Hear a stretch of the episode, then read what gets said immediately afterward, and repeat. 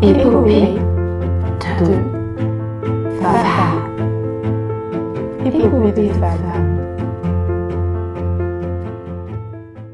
Bonjour à toutes et à tous et bienvenue dans Épopée de femmes, le podcast qui donne la parole aux ingénieurs, chercheuses et entrepreneuses qui façonnent le monde d'aujourd'hui et construisent celui de demain. Je m'appelle Anna et aujourd'hui je reçois Manon. Manon est designeuse et entrepreneuse avec un parcours très riche et varié. Avec Manon, nous avons parlé de choix d'orientation, de nouveaux chemins de vie et d'insectes, mais surtout de sororité et de passion. Vous pouvez retrouver l'ensemble des références citées au cours de la conversation dans les notes du podcast. Je vous laisse désormais découvrir notre échange et je vous souhaite une très belle écoute. Bonjour Manon. Bonjour. Je suis super contente que tu me reçoives ici à Tourcoing pour discuter aujourd'hui de ton parcours, de ta carrière, de tout ce que tu fais. Est-ce que tu peux rapidement te présenter? Ouais, très rapidement, du coup, euh, moi c'est Manon Verbeck et je suis designer et je suis surtout euh, entrepreneur. Est-ce que tu peux nous décrire un peu ton parcours d'un point de vue scolaire? Carrément. Mon parcours euh, scolaire, euh, j'ai un peu toujours eu ce syndrome de la première de la classe. Les études, c'était toujours assez facile pour moi, j'avais beaucoup de facilité, donc du coup, je m'ennuyais pas mal. Et très rapidement, j'ai compris que euh, les études générales, les maths, le français, c'était pas trop pour moi. Ça veut pas dire que j'étais pas bonne, juste je, je m'y amusais pas des masses. par contre, je m'éclatais en cours de musique, en cours de, de dessin. Et euh, au collège, il arrive ce moment où tu dois faire un choix et on, on te pousse un peu vers des, des orientations. Et là, euh, il y avait eu une grosse pression. J'ai subi une grosse pression de la part du, du corps, des, corps professoral. Et on m'a dit, euh, tu dois, tu dois aller faire un, un, bac S parce que tu peux le faire. En fait, on m'a dit vraiment, tu as les compétences, tu peux devenir avocat, tu peux devenir euh, médecin, tu peux être ce que tu veux. Et euh, on s'attendait à ce que j'aille là-bas parce qu'en fait c'était prestigieux et, et c'est ce qu'on attendait de moi. Et j'ai eu la chance d'avoir des parents qui m'ont vraiment écouté et qui ont qui m'ont permis de d'exprimer ce que je voulais faire et euh, c'était euh, avoir un métier créatif. Et donc dès le lycée, j'ai pu partir en école d'art appliqué. Et j'y suis restée toute ma scolarité parce qu'en fait c'est canon. j'ai fait un bac euh, STI appliqué où je me suis éclatée, j'ai découvert plein de champs de design et puis ensuite j'ai enchaîné vers un, un ensemble de, cursus jusqu'au master en gros hein, euh, de, de, de, design euh, en spécialisation euh, design graphique et où j'ai conclu mon, mon cursus avec une année d'Erasmus en Pologne et un mémoire sur l'idée sociale du design graphique. Super intéressant.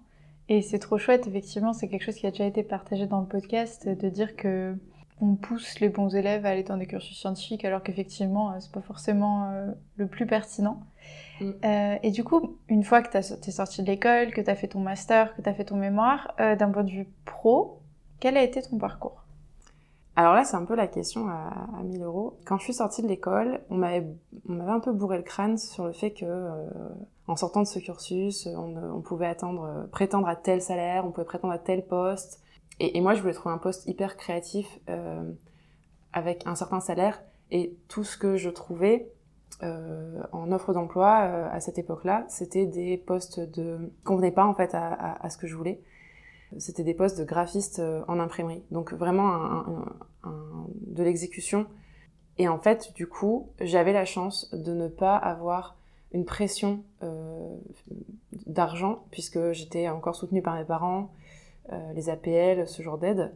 Et j'ai cherché du travail longtemps près de neuf mois. Et en fait, pendant ce temps-là, j'ai commencé à avoir des clients en indépendant, mais je l'ai pas conscientisé. Et c'est vraiment au bout de neuf mois que j'ai eu un déclic et je me suis réveillée un matin en me disant, mais en fait, meuf, en fait, t'es, t'es indépendante, t'es freelance, assume-le. Tu t'étais dit, euh, ouais, je ferai ça plus tard, euh, pas maintenant, il faut que je capitalise de la, du savoir, des compétences en agence. Et en fait, ben, c'est tout, quoi. Vas-y, t'es là-dedans, donc euh, c'est parti. Et du coup, c'est un peu pour ça que tu as entrepris. Tu as créé plusieurs entreprises, je crois. Est-ce que tu peux nous en parler un peu? Ouais, j'ai commencé par du coup être euh, freelance, euh, ce qu'on appelle freelance là, euh, c'est-à-dire toute seule, avec mon ordinateur dans mon salon, vraiment niveau tout débutante, freelance en design graphique. j'ai fait ça pendant plusieurs années. Puis ensuite, j'ai voulu m'associer. Euh, j'ai développé une compétence autour des applications mobiles et donc j'ai créé une, société euh, avec un associé autour de la, euh, conception d'applications mobiles sur mesure. Cette société, on l'a fermée parce qu'en fait, on s'est rendu compte qu'on était des très mauvais commerciaux et que c'était très dur de vendre des projets à plusieurs dizaines de milliers d'euros. Et ma dernière entreprise en date, du coup, c'est une, entreprise où j'accompagne les, associations, les collectivités locales dans des, des démarches de design de services. Donc c'est comment on utilise les méthodes de conception du design pour créer des services, des innovations pour les citoyens, pour améliorer par exemple un hall de mairie ou améliorer l'accès à un service numérique. Euh, donc c'est utiliser le design pour favoriser l'innovation et euh, améliorer le quotidien des gens. Donc ça c'est ça c'est ma dernière entreprise en date. Mais on en parlera un peu. Je suis déjà en train de commencer à, à tourner. Et c'est trop chouette. Du coup, euh, est-ce que parce que je sais qu'il y a pas mal de d'organismes, d'organisations qui permettent de d'accompagner les personnes vers l'entrepreneuriat. Donc soit quand on n'y connaît pas grand-chose, soit si on est en cours de transition. Du coup, sur ces trois entreprises, est-ce qu'il y a des gens qui t'ont accompagné? Alors, ma première entreprise de design graphique euh, en freelance, euh, j'ai pas été accompagnée. Je ne savais pas qu'on pouvait être accompagné. J'ai fait ça, euh, j'ai trébuché et je suis devenue freelance. Par contre, j'ai eu un, un aidant, c'était euh, le guide du le guide du graphiste indépendant. C'était ma bible, c'était mon livre de chevet, c'était euh, mon repère dans le noir. Clairement, sans ce livre, je pense que je n'aurais pas fait grand chose. Euh, merci à l'auteur d'ailleurs. Et mmh. je le recommande à toutes les personnes qui veulent se lancer en freelance graphiste, clairement. Ensuite, les deux autres entreprises, on s'est fait accompagner. On s'est fait accompagner par la première fois, donc je me suis fait accompagner par la, la BGE et la CCI c'est des choses qui sont pas mal parce qu'en fait, ça te permet d'avoir un regard extérieur sur ton entreprise. Ça te permet de professionnaliser euh, les documents que tu produis pour aller voir un banquier. Ça te permet du coup de décrocher plus facilement des prêts pour financer ton projet. Et euh, donc c'est clairement une, belle valeur ajoutée, surtout que c'est offert euh, souvent la plupart du temps dans les programmes régionaux. Et euh, pour ma dernière entreprise, je n'ai pas fait d'accompagnement parce que... Euh, ah si, j'ai fait un accompagnement. Si, si. J'ai refait un accompagnement. J'ai re-signé avec la CCI. Et je suis cette fois-ci effectivement allée chercher un prêt plus conséquent qui m'a permis de euh, financer mes premiers mois de salaire euh, sans avoir le stress de chercher des, des, des contrats tout de suite. Quoi. Ok, trop chouette. Et hum, du coup, tu disais que tu avais à la fois donc, eu cette phase où tu étais en freelance, donc totalement indépendante et comme tu disais, un peu enfin, toute seule dans cette euh, entreprise. Mm. Et après, du coup, tu as créé une entreprise avec quelqu'un. Est-ce que ça a été différent comme expérience d'avoir un associé ou pas forcément?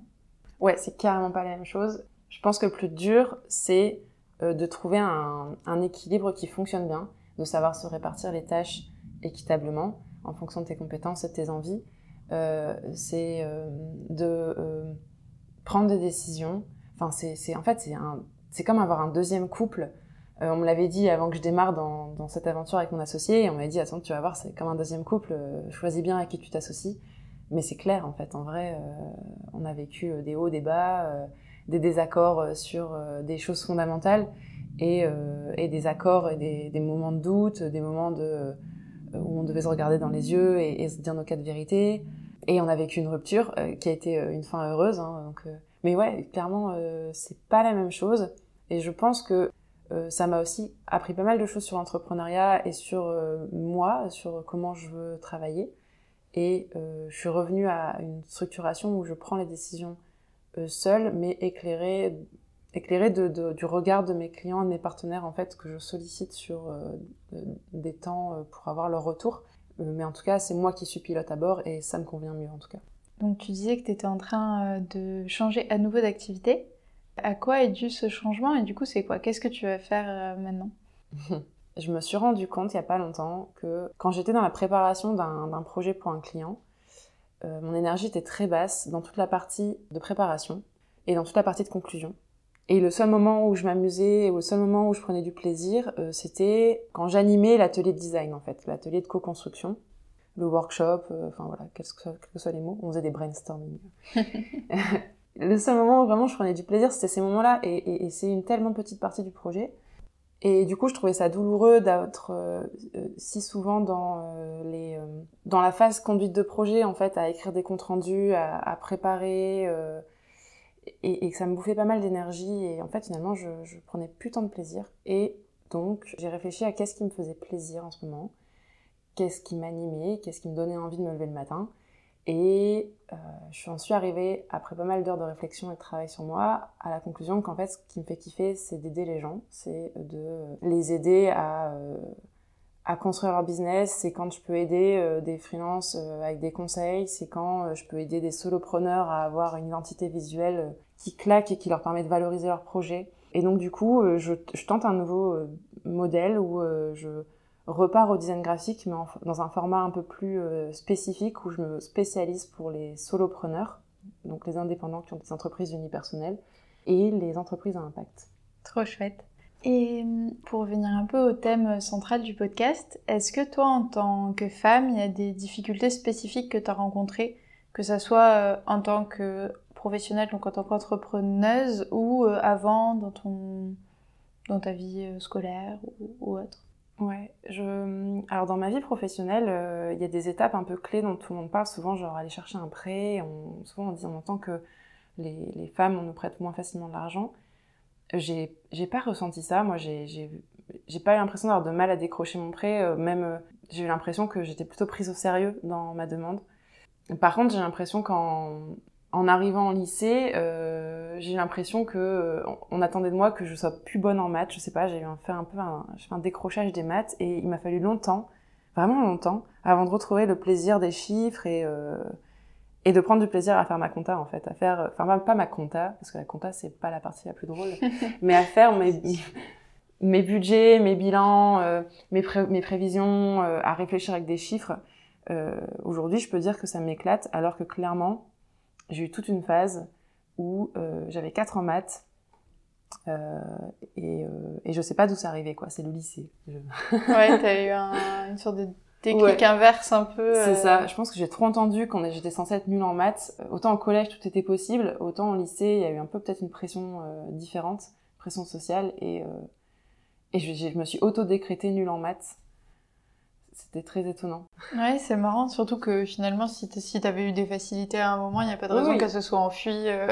D'ailleurs, j'ai été tutorée par, par mon mec à l'époque, à la fin de l'année, parce que je trouvais ça horrible. Enfin, J'imaginais pas pouvoir aller au bac avec euh, sortir avec un 4. Donc il m'a tutorée et en fait, au final, euh, j'ai eu euh, plus que la moyenne largement euh, en maths. Et donc la preuve Ouais. euh, qu'en fait, je pouvais. Ouais, c'était juste euh, une autocensure. Oui, c'est vrai que bah, s'il y a des lycéens qui nous écoutent ou des lycéennes, euh, pas trop s'autocensurer en se disant qu'on est nul dans une matière, parce que peut-être c'est pas celle où vous excellerez, mais Mm. on a tous des, des capacités euh, dans à peu près tout finalement.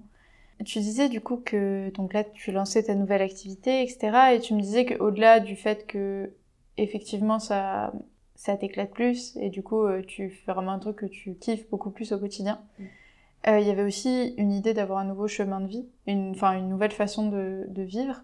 Est-ce que tu pourrais nous en parler un peu de, des raisons qui t'ont poussé au-delà du fait que voilà tu enfin, qu'il y a déjà une raison essentielle qui est que ça te porte un peu plus Qu'est-ce qui qu'est-ce qui a poussé ça? Vous n'êtes pas sans savoir qu'on a vécu une belle crise et qu'on est encore en train de vivre des moments un peu euh, qui, qui restructurent notre société. Et dans ces moments-là, euh, moi j'ai porté un enfant et dû mettre mes salariés au chômage technique. Et euh, j'ai passé six mois dans mon jardin à réfléchir à ce que j'allais faire après et à mon utilité dans la société. Je pense comme pas mal de cadres en fait. Et ça a été un tournant un peu pour moi de me dire, ok, demain, en fait, qu'est-ce que je veux comme vie de famille, qu'est-ce que je veux comme, euh, qu'est-ce que je veux porter, qu'est-ce que je veux faire pour le- la société. Et du coup, je me suis rendu compte que je voulais un passer plus de temps avec mon fils et que je voulais pas qu'il soit, euh, voit ses parents. Enfin, je voulais pas le voir uniquement euh, le matin avant euh, la garderie et le soir après la garderie, comme moi j'ai vécu quand j'étais petite. Euh, je dis pas que c'était mal, je disais que, enfin, c'est juste, c'était une autre époque, c'est un autre modèle. Et c'est pas ce modèle-là que j'ai envie de mettre en œuvre. Donc du coup, je veux que mon entreprise serve ma vie, euh, mes choix. Et mes choix aujourd'hui, c'est de pouvoir donner du temps libre à des projets qui en ont besoin. Donc euh, de pouvoir avoir des projets à côté euh, dans des associations, pouvoir militer, euh, dans des projets aussi à impact, de pouvoir donner de mon temps pour aider des freelances et du temps pour avoir une vie de famille épanouie et aider mon enfant à grandir. Donc tout ça, c'est- pardon, donc tout ça, ça repose sur le fait de réduire mes heures de travail. Et pour réduire mes heures de travail, je vais faire en sorte de transformer une partie de mon activité de service, où je vendais mes heures contre de l'argent, en un, système qu'on appelle productifié, où euh, je vais transformer mes compétences euh, en un produit que les gens pourront acheter, mais qui ne me coûtera pas plus de temps de travail en fait. Je produis une fois euh, le contenu, par exemple, on peut imaginer une formation en ligne, je la produis une fois, ça me coûte un certain nombre de jours de temps de travail, et après je peux la vendre à une, à mille ou à dix mille personnes, ça ne me coûtera pas plus d'argent et pas plus de temps. Ok, non mais c'est hyper intéressant comme euh, fonctionnement et c'est vrai que, enfin moi j'avais jamais vu les choses comme ça, mais c'est vrai qu'il y a deux façons de travailler. Si tu travailles sur un projet que tu, enfin sur un produit que tu peux vendre derrière, tu peux en tirer des, enfin en fait tu vas entre guillemets euh, rembourser ce que toi t'as investi et après c'est que du que du bonus. Exactement ça. Donc euh, ouais, c'est hyper c'est hyper intéressant. Du coup tu disais que tu avais eu un, un enfant pendant la période donc du Covid et du coup tu as dû gérer ton congé maternité à la fois en tant qu'entrepreneur, en plus dans le temps du Covid. Euh, J'avoue que je sais pas du tout comment ça se passe quand on est du coup entrepreneureux et qu'on a un enfant. Euh, Est-ce que tu peux nous en parler un peu de comment ça se gère, comment toi tu l'as géré? Euh, Est-ce que c'était compliqué ou est-ce que ça s'est fait naturellement? Quand tu es entrepreneur, euh, si tu cotises suffisamment, tu as la sécurité sociale et tu peux euh, avoir euh, des prestations comme tous les salariés, enfin comme les salariés. Mais c'est pas en fait pendant ce temps-là en fait ton, c'est pas comme un salarié ton job est pas quand tu reviens de congé maternité tes clients t'ont pas attendu en fait et la bouche en cœur donc c'est un peu compliqué de décrocher 100% de, de ton activité moi j'avais la chance d'avoir un salarié à ce moment-là donc du coup je pouvais reposer une partie de cette charge mentale euh, sur lui mais il y a des tas de collègues qui euh, ont vécu leur congé maternité avec toujours une partie de leur cerveau accrochée à leur entreprise parce que c'est impossible de dire à tout le monde ciao, bye bye, euh, on se reparle dans X mois, parce que les cycles de vente selon les entreprises sont plus ou moins longs et que si on revient ben, après son congé maternité et qu'on s'attend à retrouver des clients tout de suite, c'est pas vraiment la réalité, il faut les, il faut les réchauffer. Euh, donc moi, ça s'est plutôt bien passé de ce côté-là grâce à l'aide de mon, mon, employé. Par contre, ce qui est sûr, c'est que c'est la croix et la bannière sur le chemin administratif, ça faut pas se mentir. C'était en plein milieu de la fusion, en plus de deux services administratifs, et du coup, euh, on, sur les groupes de soutien, il y a des groupes de soutien et d'entraide des femmes entrepreneurs euh, euh, en congé maternité. Enfin, okay. voilà. Ça existe tellement, tellement c'est compliqué, tellement c'est douloureux, tellement on se sent pas compris, euh, tellement on a d'administratifs chelous à faire. Euh, il existe des groupes de soutien, donc euh, voilà. Je, okay. Ça parlait pas mal à l'époque et je, je, vous recommande, si vous êtes un peu dans le doute, d'aller là-bas. Mmh. Je, je, pourrais peut-être mettre les liens, si tu as toujours des noms ou quoi, je pourrais peut-être les mettre dans ouais. la description du podcast éventuellement. Carrément. Et quand je suis partie en congé maternité, j'étais persuadée que j'allais revenir vite à mon entreprise parce que j'adore travailler. Je, je, suis un peu ce qu'on appelle une workaholic, mais vraiment je le fais par passion. Et en fait, j'ai été hyper surprise, je me suis vraiment surprise moi-même à ne pas avoir envie de retourner au travail. J'ai prolongé mon congé maternité et puis je l'ai reprolongé quand je dis ça, en fait, euh, j'ai pas, j'ai pas eu des droits, j'ai pas prolongé mes droits hein, parce que ça mm -hmm. n'existe pas, mais j'ai, euh, j'ai fait le choix de taper dans ma trésorerie et ma réserve et de prévenir mes clients que je n'allais pas rentrer tout de suite parce que je me suis retrouvée à être extrêmement fatiguée, extrêmement en besoin d'être avec mon bébé et très loin des réalités du monde du travail. En fait, je, tout ce que je voulais, c'était être avec mon bébé à la maison et euh, faire en sorte qu'il ait un, le meilleur possible démarrage dans la, dans la vie pendant que je me reposais, parce que clairement, oui, j'étais crevée. aussi besoin. Ouais. ouais, ouais, franchement, si j'avais pu rester six mois de plus. Et, euh, et du coup, j'ai redémarré très lentement le travail à raison de un jour, puis deux jours, puis trois jours par semaine, pour atteindre aujourd'hui euh, du 8h, euh, 8h, 16h, et dans lequel maintenant je, je m'épanouis. Mais voilà, il a fallu un, qu'il ait un an et demi pour que j'en arrive à nouveau à, retrouver un rythme de, de ce que j'appelle temps complet pour moi. Et donc il y a eu toute cette partie congé maternité, reprise du rythme, etc. Mais maintenant, du coup, qui malgré tout, ton enfant il est là et du coup il, il a, il y a forcément des contraintes entre guillemets qui sont rajoutées euh, dans ta vie que tu partages forcément avec euh, ton compagnon. Mais du coup, comment ça s'est passé tout ça pour toi? Mmh. Pendant que tu parles de mon compagnon, la première chose que j'ai pas dit, c'est que euh, on, je pense qu'on fait partie de la génération des nouveaux parents et il a pris un congé paternité de six mois. D'accord et, et, enfin voilà, on a vécu vraiment le, le, le, démarrage de la vie de notre fils euh, ensemble et c'était vraiment euh, incroyable, je pense, d'avoir la chance de vivre ça. Ensuite, du coup, voilà, ouais, notre fils est là et euh, c'est clair que la première année, quand il y avait un couac, qu'il était malade ou que la nounou pouvait pas le garder, ben, par exemple quand l'un des parents avait le Covid ou quand la nounou avait le Covid, enfin toutes ces situations un peu où en fait on appelle en urgence euh, un des parents, ben, déjà on appelle en urgence euh, la maman, euh, dans 90% des cas, j'en sais rien, je dis un chiffre au pif. Et alors, du fait que je travaille à la maison, c'était d'autant plus moi. En fait, la question ne se posait même pas au début. Très naturellement, c'était moi. Et il a fallu que je conscientise que c'était vraiment compliqué pour moi et que c'était pas très juste. Et qu'on en parle et qu'on en discute et qu'on remette des lignes claires pour que, voilà, pour que la situation change et qu'on questionne le fait de m'utiliser comme un- une variable d'ajustement, Oui. en fait. hein. C'est pas parce que je suis à la maison et que je n'ai pas un employeur, que je ne travaille pas avec un système de congés et d'horaires, euh, que euh, mon temps n'a pas moins de valeur et euh, que je suis euh, dispo, enfin, Oui, disponible. 100% du temps, dès qu'il y a un truc à faire. Oui, t'as C'est aussi ça. tes rendez-vous, tes clients à gérer. et- Alors effectivement, je peux sauter directement, être chez la nounou en 10 minutes pour aller récupérer s'il est vraiment pas bien et pour être là pour le rassurer. Mais ça veut pas dire forcément que ça doit être la, la norme. Et donc ça, le questionner en couple, ça a été hyper euh, important. Et maintenant, on est beaucoup plus équilibré là-dessus. Et l'autre chose, du coup, euh, par rapport à ça, c'est euh, que le soir, ben, il m'arrive de, re- de re- de retravailler ou de récupérer, d'avoir un, un appel client. Mais à côté de ça, j'essaie d'être vigilante à garder ce temps-là pour lui et pour notre famille. La petite astuce que j'ai fait, parce que ben, je suis un peu droguée du travail, c'est de bloquer mon téléphone en mode ne pas déranger, euh, sauf les appels entrants. Donc du coup, euh, je peux pas accéder aux réseaux sociaux, je peux pas accéder à mes mails, je peux pas accéder, euh, enfin voilà, plein de choses. Ça m'évite d'aller scroller euh, bêtement alors qu'il est à côté de moi et de pas profiter à 100% des moments avec lui. C'est une bonne astuce, je pense que pas mal de parents peut-être pourront, pourront réutiliser si comme toi ils ont parfois du mal entre guillemets à décrocher. Et du coup, donc euh, ça c'était un peu sur la partie euh, vie pro, euh, vie perso. Est-ce qu'il y a toi d'autres éléments là-dessus qui, au-delà du fait d'avoir, puis ça s'arrête pas au fait d'avoir un enfant forcément, qui te, qui peuvent ne pas être évidentes à gérer en tant qu'entrepreneur ou qui au contraire sont plus simples à gérer aussi parce que Mm. ça a forcément des avantages aussi là-dessus. Carrément. Il y a des hauts et des bas, il y a des gros points positifs et des gros points négatifs, notamment quand tu travailles, en- enfin quand tu vis en couple, quand tu as une vie de famille. Quand j'étais freelance euh, euh, célibataire, clairement, je pouvais travailler la nuit et ça ne posait aucun problème. J'adorais ça. Je suis vraiment un oiseau de nuit. Quand tu es en couple, eh ben, euh, il faut, euh, quand, il faut gérer une, euh, les horaires de l'autre aussi, quoi. Sinon, tu Mhm. vis pas, tu partages pas. Et dans les phases où mon rythme est hyper équilibré, ben, j'arrive à faire du sport dans la semaine, en journée. J'arrive le soir à passer du temps avec mon conjoint, avec mon fils. Et il y a des semaines, ben, c'est catastrophique. Et je m'en excuse. c'est trop souvent. Mais ouais, il y a des semaines où, euh, une fois mon fils couché, ben, je retravaille.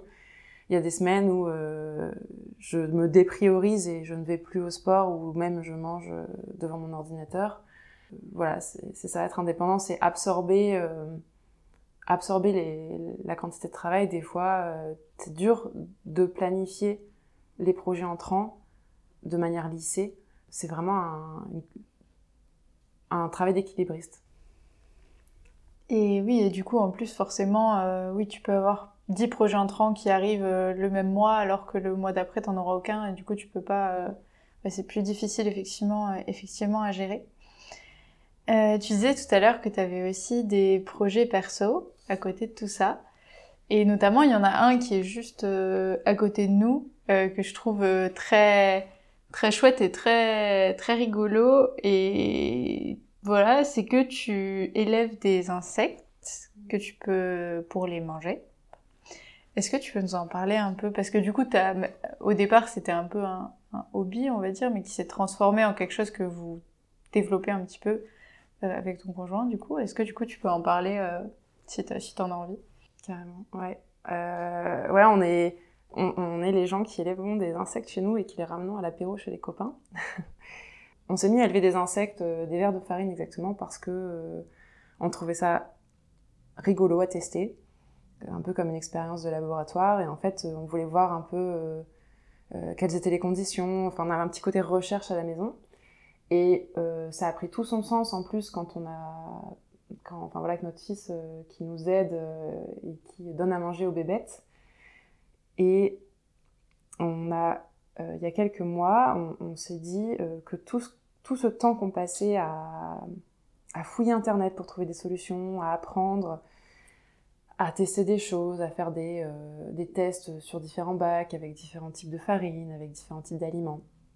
Tout ce savoir ne restait que chez nous et on voyait vraiment l'intérêt pédagogique d'avoir des insectes quand on a une famille, euh, un peu de la même manière que d'avoir des phasmes dans une classe ou d'avoir des poules à la maison. Euh, c'est intéressant pour l'enfant parce que on, on apprend à s'occuper d'animaux, on produit de la nourriture à la maison, plein de choses intéressantes. Et donc on a construit euh, un média, on, écrit une newsletter tous les mois qui apprend aux curieux, petits et grands, qui apprend aux curieux à élever des insectes à la maison. Voilà, comment est-ce que tu peux très facilement, toi aussi, élever des vers de farine, euh, juste pour les élever ou voire pour les manger, idéalement.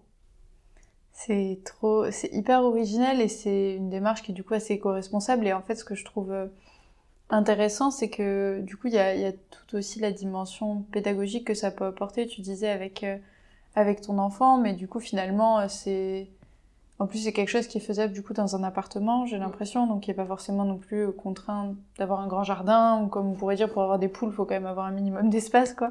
Du coup, c'est super chouette et puis en plus, pouvoir manger ce qu'on produit, c'est quand même euh, Mm. intéressant d'un point de vue euh, éco-responsable aussi. C'est vrai que je ne l'ai pas pointé parce qu'en fait, finalement, euh, je l'ai tellement absorbé cette notion, mais c'est avant tout un enjeu écologique à grande échelle. Le, la production de verre de farine euh, peut s'empiler, peut se faire sur des espaces hyper restreints. C'est des animaux qui ont besoin de promiscuité, euh, qui ne consomment pas d'eau, euh, qui mangent des restes alimentaires.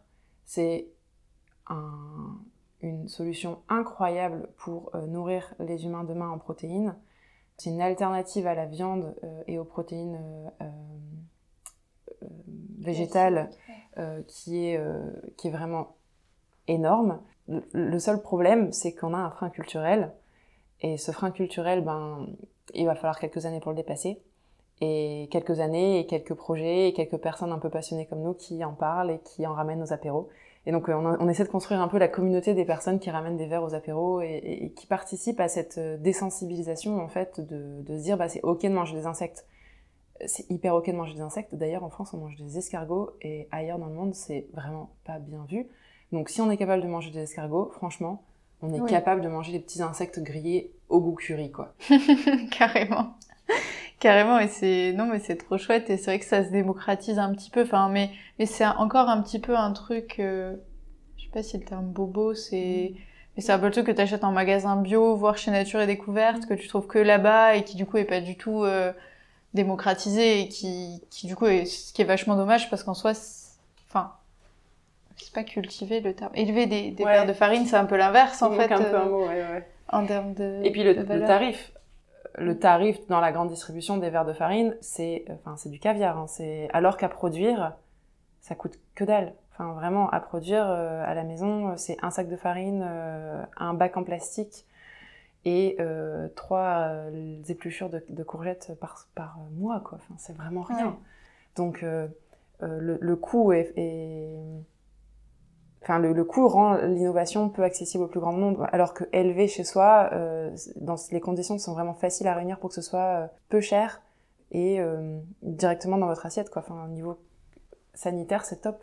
Oui, parce qu'en plus, comme tu fais tout chez toi, euh, Mm. tu maîtrises tous les paramètres de ta production. Donc c'est, ouais, c'est, hyper, c'est hyper intéressant. Du coup, aussi ta nouvelle activité va aussi te permettre de développer euh, ces petits, euh, ces petits animaux et, et ta newsletter, etc. Et je mettrai euh, du coup le lien en, dans les notes du podcast pour que s'il y a des gens qui sont intéressés et curieux, parce que tu disais qu'il y avait aussi plusieurs niveaux de lecture dans ta newsletter, c'est pas Oui, c'est ça. On a, en fait, on s'est dit, euh, si on fait une newsletter pour les gens qui veulent apprendre à élever des insectes, on- en fait, euh, on va toucher trois personnes. Et donc, on a fait une newsletter qui s'adresse à trois niveaux de personnes, trois niveaux euh, de sensibilisation. Donc, en fait, euh, vous pouvez lire, euh, euh, vous pouvez lire le, début, puis jusqu'au milieu, jusqu'à la fin, selon votre niveau. Et, le, premier niveau vous, garantit de ne pas tomber sur une photo d'un insecte en gros plan, et vous y apprenez nos aventures, comment on s'amuse à faire des vidéos sur TikTok, combien il y a de visiteurs dans la newsletter, ce genre de choses. Le deuxième niveau, vous allez être challengé notamment avec des petits défis à réaliser pour appréhender tout doucement les insectes. Et le troisième niveau, vous pouvez avoir carrément là des tutos, des astuces sur une partie de comment on élève des insectes à la maison. Et donc de semaine en semaine, un peu construire votre, votre élevage avec nous en nous suivant pas à pas, parce qu'en fait, on a redémarré un, élevage euh, en même temps qu'on a créé la newsletter, de manière à pouvoir le faire vraiment à côté de vous, avec les mêmes outils et les mêmes consignes que ce qu'on vous donne. C'est trop chouette. Ben, en tout cas, j'espère qu'il y, a des auditeurs qui pourront euh, se lancer euh, dans la grande aventure d'élever euh, des petites bêtes. Je... Donc moi, je t'ai découvert sur LinkedIn via un post. Alors, je sais plus exactement lequel, mais tu publies pas mal et c'est comme ça que, bah, je sais pas, j'avais trouvé ton post super cool et donc je t'avais ajouté. Et c'était comme ça, du coup, que, que, tu es, que je suis ici et qu'on est en train de discuter. Euh, dans le cadre de ta publication sur LinkedIn, etc., tu as participé à un bootcamp de Nina Ramen. Le bootcamp s'appelle Ramène ta fraise ou c'est C'est exactement ça. Et donc c'est un bootcamp qui permet, euh, tu me dis si je me trompe, mais aux femmes de prendre la parole sur LinkedIn, en tout cas pour favoriser le, la place des femmes sur LinkedIn, puisque c'est un espace qui est comme beaucoup majoritairement investi par des hommes. Donc tu as participé à ça et mm. j'aimerais bien que tu nous en parles un petit peu. Carrément. J'ai participé à ce bootcamp euh, pour deux choses. Euh, la première, c'était augmenter mon niveau technique parce que euh, passer du temps à écrire des posts sur LinkedIn qui ne vont toucher que quelques personnes, c'est dommage, c'est du temps qui est pas très bien investi. Donc en fait, meilleure sera ton écriture et ta qualité de persuasion des gens pour, donner envie aux gens d'interagir avec ta publication, meilleure sera ta portée. Et donc, plus l'impact de ce que tu as écrit va toucher de gens, et euh, va aider ton business aussi. Il y a les deux choses. euh, donc je voulais améliorer mes compétences. L'autre chose que je venais chercher avec euh, ce bootcamp, c'était euh, la notion de sororité et de et, et d'espace. J'avais besoin d'un coup de pied aux fesses peut-être pour écrire des posts engagés. Je savais écrire des posts où je donnais mes opinions, mais j'avais du mal à écrire des posts où je parlais de mes opinions féministes notamment. Parce que euh, tu sais qu'en partageant ce genre de réflexion sur LinkedIn, tu t'exposes à la haine euh, facile euh, que l'on peut trouver sur les réseaux sociaux. Et participer à ce bootcamp, c'est entrer dans un... c'est créer un groupe de, de, femmes, on était 20, c'est créer un groupe dans lequel, en non-mixité, et c'est important, tu peux préparer tes posts, tu peux te préparer ton blindage personnel pour le jour où tu vas publier ton post. Tu peux retourner voir le groupe quand euh, tu reçois des commentaires qui sont douloureux à entendre, que ce soit des commentaires euh, injurieux ou même des personnes qui euh, viennent te déposer en, MP ou en commentaire leurs émotions et leurs parcours qui parfois sont difficiles. Toutes ces choses-là, en fait, tu peux les ramener au groupe et le groupe est là pour te soutenir et je pense que sans le groupe, tu ne, tu ne republies pas. Parce que quand tu publies un post sur le féminisme ou par exemple sur le, le, le mamprenariat ou des, sujets un peu compliqués, tu reçois en face euh, beaucoup, beaucoup de choses, beaucoup de charges en fait d'émotionnel euh, des gens qui commentent, beaucoup d'histoires vécues, des fois des histoires douloureuses, et tout ça il faut l'assimiler, il faut le, prendre avec une certaine distance et le groupe aide à ça. Parce que je pense que c'est hyper dur de, recommencer à d'écrire un nouveau post où tu sais qu'il peut avoir cette, viralité. Euh, si t'as pas quelqu'un, si t'as pas des gens qui vont t'aider et te, et te dire, écoute, cette personne bloque là, elle te prend de la charge, elle, te fait perdre du temps et de l'énergie, ou euh, ces personnes vont partager leurs émotions, leur vécu, mais euh, ça leur appartient. Tu n'es pas, tu n'es pas leur psy en fait. Et euh, voilà, toutes ces émotions sont très très fortes et le groupe aide vachement à ça. Ça aide vachement à te renforcer pour pouvoir être visible et t'exprimer sur la place publique parce que tu sais qu'il va y avoir un prix à payer et le groupe aide vraiment. Le groupe soigne et je le recommande, hein, sincèrement, ce bootcamp est merveilleux. Euh, je le recommande à toute femme qui, euh, des fois, se pose la question de est-ce qu'elle doit publier ou pas publier sur LinkedIn. Euh, appuyer sur le bouton publier, c'est hyper courageux et les haters en commentaire, vraiment, euh, prennent de l'énergie. Donc, soyez forte. Si vous publiez, c'est déjà un travail incroyable. Félicitez-vous et entourez-vous de personnes saines, de personnes bienveillantes.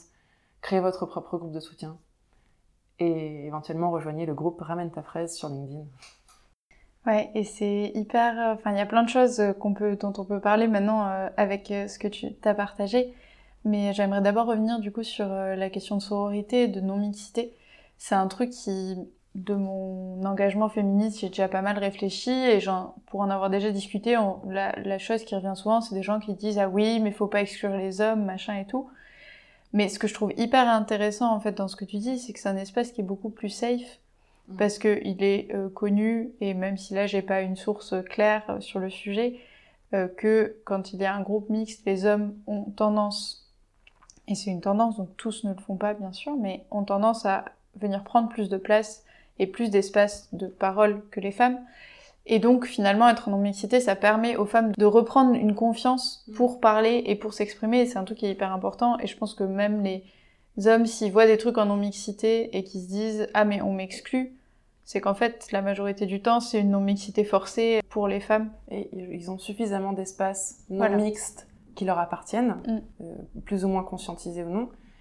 L'espace de non-mixité, c'est un espace où tu peux te préparer à aller sur l'espace public mixte. Euh, L'objectif, c'est pas de rester dans la non-mixité euh, 100%, sinon, en fait, euh, c'est- Oui non. tu perds tout l'intérêt de la société. L'autre, l'autre gros point, euh, donc c'est, c'est- le premier point, c'est de se préparer, d'être dans un endroit safe, comme tu le dis, où on peut exprimer ses émotions sans être dans la crainte d'être euh, déprécié dans ce qu'on ressent, parce que c'est souvent ce qui se passe. Et l'autre chose, c'est que la plupart des femmes n'apprécient pas les femmes. Mm. On dit souvent, ah non, mais moi je ne traîne qu'avec des hommes parce que, en franchement, les femmes entre elles euh, se, se- se tirent les bâtons dans les roues, elles se crêpent le chignon. Voilà, il y, a- il y a cet imaginaire autour de, des relations interpersonnelles entre femmes. Et en fait, euh, c'est une réalité. Quand on est dans un espace de mixité, on est moins bienveillante les unes envers les autres. Pourquoi? Parce qu'on est dans un espace où on doit se protéger chacune individuellement et on doit euh, être entre guillemets la meilleure parce que on est dans un monde de mecs. Et donc du coup on doit euh, on n'a pas le temps d'aider les autres en fait. On, on est dans, dans un truc de ben je m'aide moi-même et puis euh, les autres on verra en fait, après quoi. Quand on retrouve l'espace de non mixité on peut se permettre d'être bienveillante envers les autres. Et on crée vraiment la sororité. Je l'avais jamais vécu la sororité aussi fort que dans, un pa- dans cet espace là de non mixité clairement. Et c'est vrai, enfin, euh, pour rebondir sur ce que tu dis, effectivement, euh, au-delà du fait qu'on a, on n'a pas le temps, on ne prend pas le temps du coup d'aider les autres, c'est qu'on nous a appris toujours à séduire, entre guillemets, être dans une démarche de séduction, qu'elle soit amoureuse ou pas. Il faut toujours plaire aux hommes. Mais du coup, en fait, euh, on s'aide pas entre nous, et donc il y a tout cet imaginaire qui se crée, mais qui se révèle euh, vrai, entre guillemets, dans la société, puisque les femmes ont tendance, effectivement, à moins rester avec les femmes, à pas se soutenir, et, et quand tu écoutes... euh, notamment sur les posts féministes. Tu parlais tout à l'heure qu'il y avait des haters qui sont très violents et vraiment euh, hésitez. Enfin, si, si ça vous est arrivé euh, de mettre des, des commentaires violents sous des posts, réfléchissez vraiment à l'impact avant de le faire parce que c'est pas du tout anodin. Mais on se rend compte que oui, il y a des hommes, et bon là, j'ai même rien à dire là-dessus, euh, j'ai pas les mots. Mais il y a même des femmes en fait qui viennent des fois se positionner là-dessus. Et moi j'ai vraiment beaucoup de peine parce qu'en fait elles vivent un sexisme intériorisé oui, c'est ça. Et je pense que la déconstruire est plus douloureux pour ces personnes-là. Et, et je, je reconnais, un déconstruire, passer par la déconstruction, c'est douloureux. Demandez à mon homme. Mais je, je pense que c'est plus facile pour elle de rester dans ces modèles-là et donc de continuer à taper avec, de concert avec les hommes, plutôt que de faire le travail de déconstruction qui nécessite, qui nécessite de, de, de, de, se faire du mal, hein, parce que forcément, euh, c'est se remettre les yeux en face des trous et de voir euh, les blessures qu'on a pu subir soi-même. Donc, euh, je peux comprendre que ce soit plus douloureux de faire ça et qu'on préfère rester euh, la tête euh, dans le sable. Mais je trouve qu'il y a, ben, par rapport à ça, il y a Alice Coffin qui dit un truc qui est hyper intéressant, c'est qu'elle s'est un peu fixé un principe, c'est de ne jamais euh, critiquer une autre femme en public. Mm. Puisque, voilà, elle en l'occurrence c'est une personnalité publique, mais en soi on peut se dire que sur Instagram, sur bon, Facebook c'est plus très utilisé, mais sur Instagram, sur LinkedIn, ça reste un espace public où surtout si tu as accès à un poste de quelqu'un que tu ne connais pas, c'est souvent que la personne est suffisamment visible. Et du coup, ce serait de dire, ben, je ne vais pas aller commenter ce poste de femme euh, avec un commentaire désagréable qui sert à, enfin, qui sert à rien et qui va pas faire avancer le débat, quoi. Parce que je sais que de toute façon, elle va se prendre suffisamment de remarques de plein de gens pour essayer justement de faire naître cette sororité et de dire bon ben, ok, je suis pas forcément d'accord, parce qu'on a le droit de pas être d'accord en soi, ça c'est pas chacun sa vision du féminisme, etc. Même si on aimerait que tout le monde, euh, voilà, c'est pas, c'est pas ça. Mais juste de dire, je vais pas le critiquer. Et moi, je trouve que c'est un concept qui est hyper fort Mm. et qui mériterait en tout cas d'être réfléchi par tout le monde. Après, on n'y arrive pas tout le temps, mais au moins de d'essayer de l'appliquer, je pense que c'est un truc qui. Ouais, On est suffisamment. euh, L'homme est déjà suffisamment loup pour la femme. On n'a pas besoin Voilà. de, de s'entre-déchirer entre nous. Parce que euh, le faire, c'est faire le jeu du patriarcat. Oui, ça les voilà, arrange c'est peut-être bien. Ouais, c'est ça. Ça Qu'on se donne crêpe des. le chignon. C'est ça, quand on se crève le chignon, ça donne des excuses finalement de dire ah oui, mais c'est pas une- un problème d'homme, parce qu'il y a aussi des femmes qui le font, alors qu'en fait c'est un problème systémique. On pourrait en parler très longtemps. Et du coup, pour toi, c'est quoi le féminisme? Franchement, tu me poses une question. euh, je pense que je fais l'effort de ne pas réfléchir à la réponse à cette question très souvent. Tu n'es pas Euh, obligé de répondre. Pour moi, déjà, euh, tout le monde peut être féministe, euh, les hommes aussi. Peut-être, certes, dans des espaces des fois de non-mixité, mais euh, je, je pense que l'homme a sa place dans le combat féministe. Euh, l'homme est un allié, et un, vraiment, euh, parce qu'il est en place dans certains lieux de pouvoir, l'homme est clairement un allié, et il doit, il doit pouvoir être allié au combat féministe. Et pour moi, le, je dirais que le féminisme, c'est rétablir la balance pour plus d'équité. Euh, le mot égalité est tellement connoté et tellement facilement critiquable. Clairement, il faut de l'équité, il faut un monde dans lequel euh, tu ne meurs pas parce que tu es une femme, un monde dans lequel où tu, tu euh, n'es pas traité euh, avec des insultes homophobes parce que tu fais des choses de fille. On a fait pas mal de déconstruction aujourd'hui sur la féminité et donc on, entend déjà qu'une femme, c'est ok maintenant pour une femme d'avoir des comportements d'homme et encore parfois pas toujours, hein, parce que des fois on est quand même traité de garce quand on a des, des comportements d'homme en haut lieu. Mais globalement, c'est ok pour une fille de faire des métiers d'homme ou, ou d'avoir des comportements d'homme. Mais c'est pas encore ok pour un homme d'avoir des comportements euh, associés aux femmes. Bien toujours, c'est toujours associé à, évidemment. Ou euh, des métiers associés aux femmes. Je connais un, ma- un maillot- mailloticien euh, qui a fini par changer d'orientation professionnelle parce que euh, c'était trop dur au travail. Moi-même aujourd'hui, j'ai encore du mal, et pourtant je fais vraiment un travail de déconstruction souvent, j'ai encore du mal à habiller mon fils avec du rose. Parce que, mais vous savez le pire, c'est pas parce que j'arrive pas à lui mettre du rose, c'est parce que j'arrive pas à trouver des habits roses qui ne portent pas de froufrou et de paillettes, quoi. Oui. Et donc, oui, il y a encore pas mal de choses à déconstruire. euh, et l'homme, pour moi, l'homme dans le féminisme a sa place, et le féminisme, c'est un travail commun pour une meilleure société, en fait, tout simplement. Et c'est oui, et c'est hyper euh, hyper fort ce que tu dis. Et effectivement, les hommes ont totalement leur place parce que être allié, c'est pas force. C'est c'est pour enfin pour moi un allié, c'est quelqu'un qui ne vit pas l'oppression en question parce qu'effectivement un homme ne vivra jamais. Et je leur souhaite vraiment de ne vivre jamais ce que vivent les femmes aujourd'hui, mais qui par contre euh, prend part à la cause et va essayer quand même de faire s'améliorer les choses. Et si ils ne sont pas alliés, de mon point de vue, on n'y arrivera jamais en fait, parce qu'il faut que il faut quand même que, que les choses bougent et il faut que tout le monde comprenne en tout cas le problème qu'il y a aujourd'hui. Euh, et tu et le ce que tu disais sur le fait de pas habiller son si on a un, un petit un, un petit garçon en rose, il y a un super épisode du podcast Yes qui parle de ça. Et je te donnerai la référence et je pourrais la mettre aussi dans les notes du podcast qui parle justement d'une femme qui euh, disait que euh, son fils aimait bien mettre des jupes, je crois, ou quelque chose comme ça, et que en fait à l'école, enfin Mhm. c'est plus ou moins la même thématique, à l'école on lui avait dit que c'était pas possible et que euh, ah non il fallait surtout pas qu'il mette une robe et tout. Et elle, euh, elle en fait, elle, elle était pas tout à fait dans ta position dans le sens où elle, pour des raisons X ou Y, ça lui passait Oui. totalement au-dessus. Elle, euh, soit elle avait déconstruit, soit c'est ça, c'était un vêtement, et lui il était à l'aise en jupe, il était content de mettre une jupe, etc. Et du coup que son fils ne comprenait pas en fait, ne Mhm. comprenait pas. Et voilà, et c'était hyper intéressant. Elle disait qu'un jour elle en avait eu marre et que parce qu'au début elle lui a dit bah tu peux pas mettre de jupe parce que forcément c'est l'école et bon tu respectes les règles à un moment tu peux pas euh, te battre non plus tout le temps pour tout. Et en fait un jour je crois qu'il voulait vendre ou alors elle a oublié. Enfin tu vois il a mis sa jupe et en fait au bout d'un moment ils se sont habitués quoi. Ouais. Et tu dis c'est quand même fou d'avoir dû justifier que euh, bah si bah il aime bien mettre des jupes et en vrai ça va gêner personne qu'il mette une jupe et et à l'inverse qu'une petite fille n'ait pas envie de mettre une robe. Puis a priori, euh, la jupe n'a aucun rapport avec son organe sexuel ou, sa, ou son genre. Tout donc, euh, enfin, euh, il peut mettre une jupe envie de mettre une jupe. C'est- Tout à fait. Et je pense que traditionnellement, même les jupes ont sûrement été à un moment pour Ouais. Dans plein de peut cultures. trouver dans plein de cultures, euh, ne serait-ce que les kilts euh, sont des jupes. Hein, donc euh, Mais le, le- quand, on, quand on parle de déconstruction et de genre et de, enfin, notamment les habits ou les jeux. euh, quand on a un enfant, on, on est, ça, tout ça devient hyper visible en fait, je trouve, parce que et le plus visible, c'est nos remarques d'adultes. Alors des fois, nous, on se dit quelque chose et on s'entend le dire et on se dit oh mon dieu, qu'est-ce que je viens de dire Ouais, carrément.